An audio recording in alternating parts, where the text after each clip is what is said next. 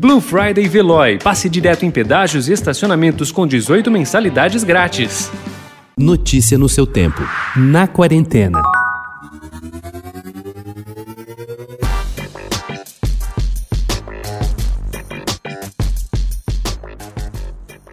A pandemia do novo coronavírus fez surgir um novo ofício, o de sommelier de álcool em gel. Quem nunca julgou um estabelecimento pela viscosidade do produto que ele oferece, que atire o primeiro frasco. Mas o foco aqui está em outro tipo de gel, comestível, que anda pipocando nos cardápios de restaurantes em diferentes sabores. Gel de goiaba, de capim santo, de caldo de peixe, de vinagre, de queijo, de mel. Segundo o cientista e pesquisador Harold McGee, autor do livro Comida e Cozinha, Ciência e Cultura Culinária, o termo gel batiza todo sólido frágil, composto por água e um hidrocoloide capaz de transformar um líquido em sólido. Ou seja, dá para fazer gel comestível com gelatina, goma gelana e agar-agar, o queridinho dos chefes.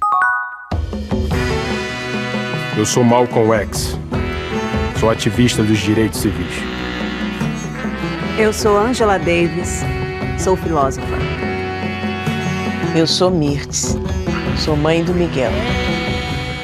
Todos os dias deveriam ser de cidadania, de celebração da consciência negra, do empoderamento feminino, da afirmação LGBTQIA, mas Lázaro Ramos reconhece a importância simbólica de um dia para comemorar. Este, que ficará como ano da pandemia do novo coronavírus, será também o do Black Lives Matter. Em todo o mundo houve protestos provocados pela morte de George Floyd e no Brasil houve o caso João Pedro. Mas Lázaro Ramos não considera que as tragédias de 2020 façam deste ano e da comemoração do 20 de novembro, Dia de Zumbi dos Palmares, uma data mais importante. Neste dia vai ao ar o especial de Manuela Dias, que ele dirigiu na Globo. Falas Negras chega sob o signo da expectativa mas também provocando polêmica.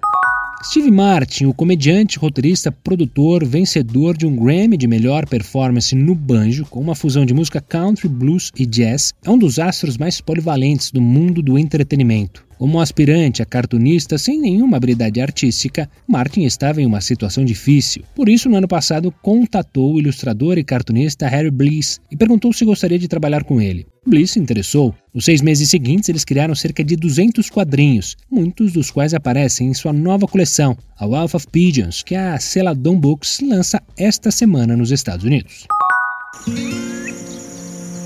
Você tem curiosidade em saber como é um ator por dentro, eu digo, num ator, o por dentro está por fora. E o por fora está por dentro.